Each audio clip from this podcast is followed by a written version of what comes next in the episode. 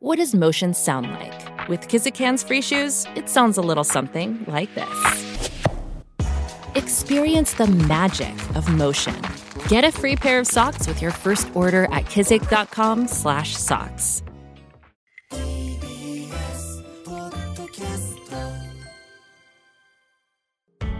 Hashingata News Project D B S Radio 905-954 Session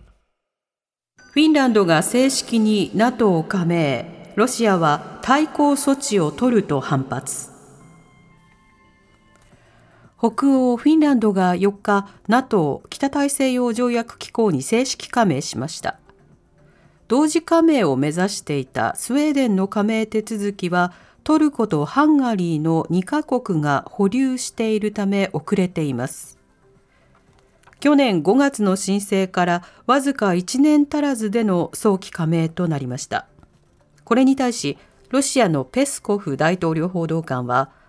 ロシアの安全保障と国益を脅かすもので対抗措置を取ると非難した上で NATO がフィンランド国内にどのような兵器や施設を配備するのかを注視する。対応はそれによって決まると述べています。敦賀原発2号機の審査再び中断。原子力規制委員会は今日開いた定例会合で福井県にある原電日本原子力発電の敦賀原発2号機の再稼働に向けた審査を再び中断させる方針を決めました。原電が審査資料の誤った記載などを繰り返し改善も見られないためで8月末を期限に審査申請書の一部補正を求めるということです。原電が提出した資料をめぐっては不備が相次いでいてこれまでに見つかった誤りは合わせて1300箇所を超えています。今後原電に対し補正に応じるかの意思確認をするということです。台湾の蔡総統がロサンゼルスに到着。アメリカ下院議長と会談予定。台湾の蔡英文総統が4日中米歴訪を終えて経由地のアメリカ西部ロサンゼルスに到着しました。翌日にアメリカ下院のマッカーシー議長との会談が予定されていることもあってホテル前には台湾中国双方の多くの支持者が集まり小競り合いになる場面もありました。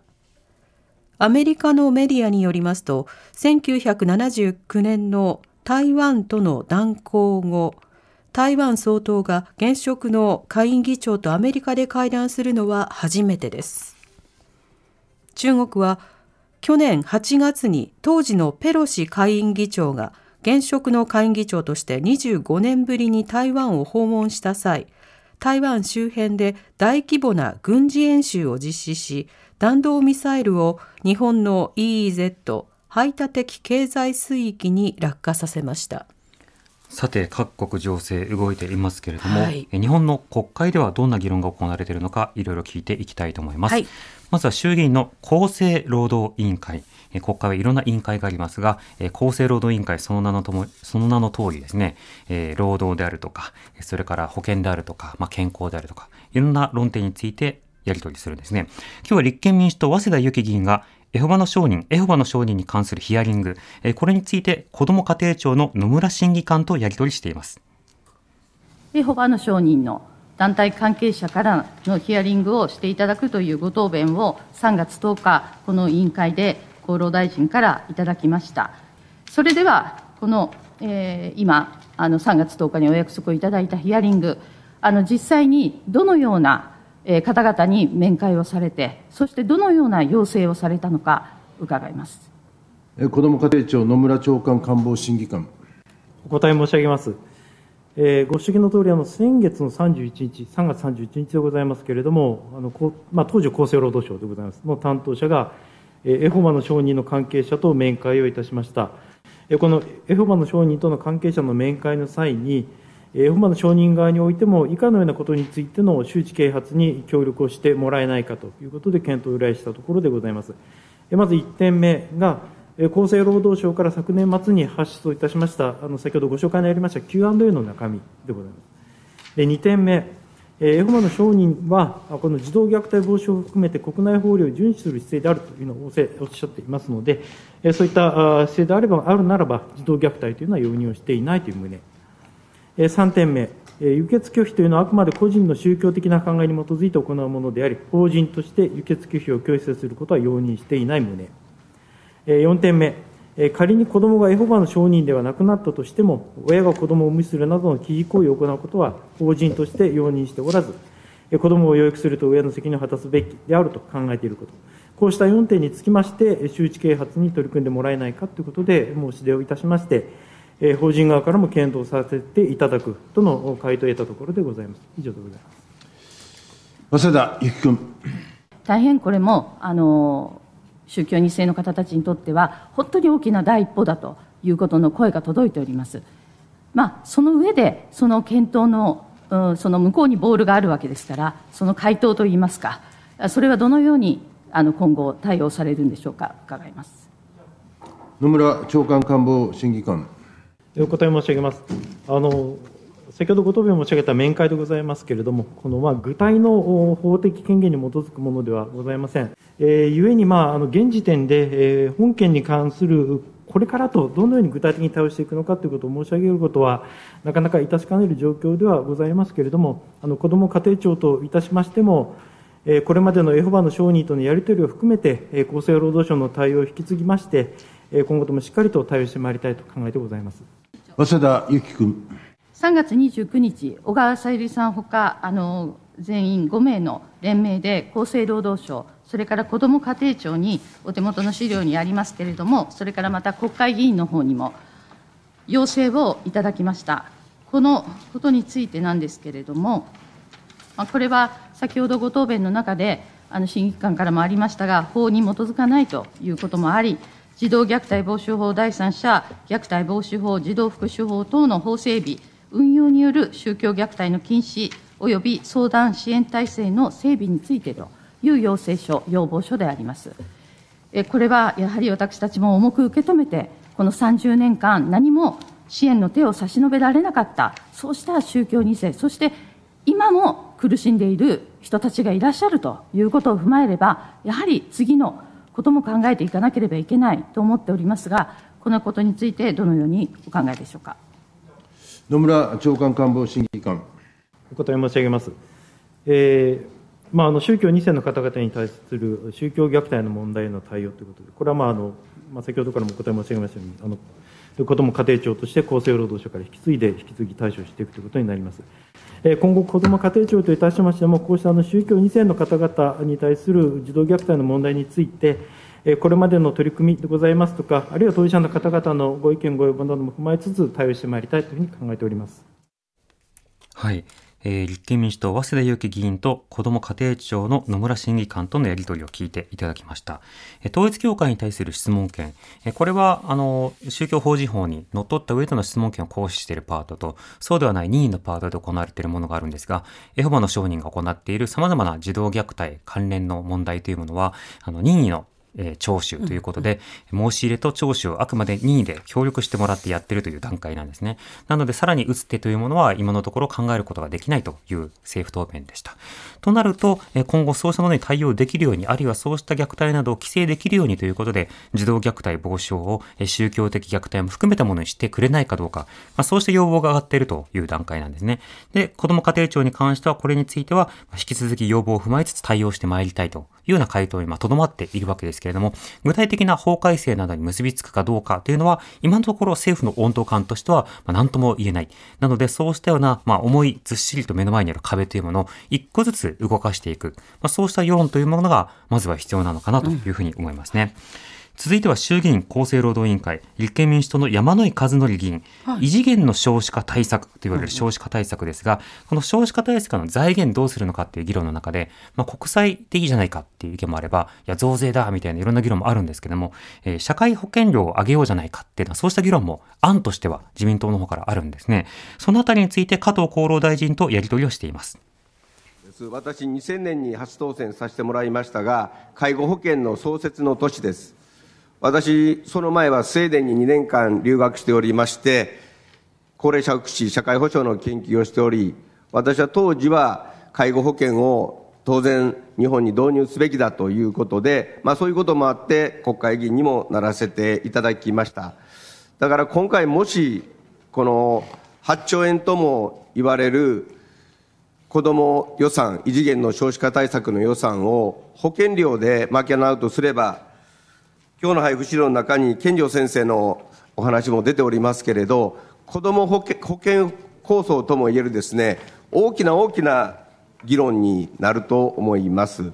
社会保険料の引き上げ、あるいは今回も健康保険法の審議でありますけれど、健康保険料、協会憲法などの上乗せというような取り方をするかもしれないわけですよね。社会保障給付費のうち保険料が74兆円と、8兆円は10.8%に相当と、協会憲法の場合は、それを割り戻しすると、えー、被保険者の月額保険料が4515円。しかし、これ重要なのは、事業主負担を合わせると1人当たり約9000円。つまり事業主が負担するから本人負担じゃないということにはならなくて、これは様々な議論ありますけれど、この保険料がなかったら、事業主負担がなかったら、9000円そのまま賃金は保証される可能性もあるわけですから、事実上、9000円の負担増、あるいは一歩間違うと9000円の月給の賃下げ、もっと言えば1年間で約10万円の負担増、あるいは賃下げになりかねないんですよね。これだけというのは今、委員があのおっしゃったように、いくつかの過程がありまして、えー、この8兆円というのは自民党が出したものの全部仮にやればということ、しかもそれを全部こういう形でえー、捻出すれば、いくつかの過程が入っている数字なんだろうというふうに思います。まさにそうしたことを、これから先ほど申し上げた、えー、会議の中で議論をしながら、そして実際、それぞれの財源の確保にあたって、えー、当然財源確保しなければ、具体的な施策はできないわけでありますから、その財源の確保のの、まあ、根拠といいますか、合理性というか、まあ、そういったことをしっかり検討し、そして国民の皆さんからもご理解をいただかなきゃならないというふうに思います。立憲民主党山井和則議員と、えー、加藤厚労大臣とのやり取りを聞いてもらいました。はいえー、子育て支援などに対して、まあ、多額の、えー、予算というものを組もうじゃないかという動きがあるわけですね。これ自体は歓迎されるべきものだと思いますが、一方でそれをどういうふうに賄うのかといったときに、すぐ財源論とまあ結びついているのが現状です。で、それを例えば子ども国債というような仕方ではなくて、えー、いろいろなところから取ってこようじゃないか。その時には増税をするのかどうするのかという議論の中で、そうか、社会保険料を値上げしよう。社会保険料から賄おうという、まあ、そうした議論が行われているわけです。そうしますと、例えば8兆円っていう金額ベースから計算しますと、1人当たり事実上9000円程度の負担増。これ月当たりですね。9000円程度の負担増。となると年間で約10万円の、えー、負担増ということになりかねないわけです。子供を産んだら、えー、その分子供に関する手当はもらえるのだが、子供を産むまでの様々な賃金が生活費の中からこう減っていくということになると、当然ながら結婚とかそうしたものが遠ざかる可能性というのもあるわけですね。ね晩婚化が少子化などと非常に結びついている状況から考えると、うん、これはある意味ではブレーキ要因になりやしないかどうか、そうしたような懸念が今国会で示されているということでした。で最後に参議院憲法審査会の音声を一つ、はい、えー、先週からねこの憲法審査会をめぐって、えー、猿だとか、蛮、うん、族であるとか、はい、そうした言葉を使ってその発言が行われたことをめぐって立憲民主党の中での処分の動きとか、はい、そうしたものもあったわけですがこれに対して令和新選組山本太郎代表の発言です、えー、令和新選組山本太郎です、えー、毎週開催されている衆院の憲法審査会について小西議員の猿発言が批判を集め、小西議員はこれら発言を謝罪、撤回。問題となった発言は、毎週開催って猿のやることだ。憲法を真面目に議論しようと思ったら、毎週開催なんかできないというもの。これ確かに問題発言なんですね。猿に対して失礼であり、猿に対して謝罪すべきだと。猿は高度に社会性のある動物で、群れの明確なルールを守り、実力者が裏でこそこそルール変更したりしません。例えば、日本ザルなどは自然状態であるならば、力で群れを支配するボスザルも発生しないという研究もある。力に物を言わせた政治支配とも無縁と言えます。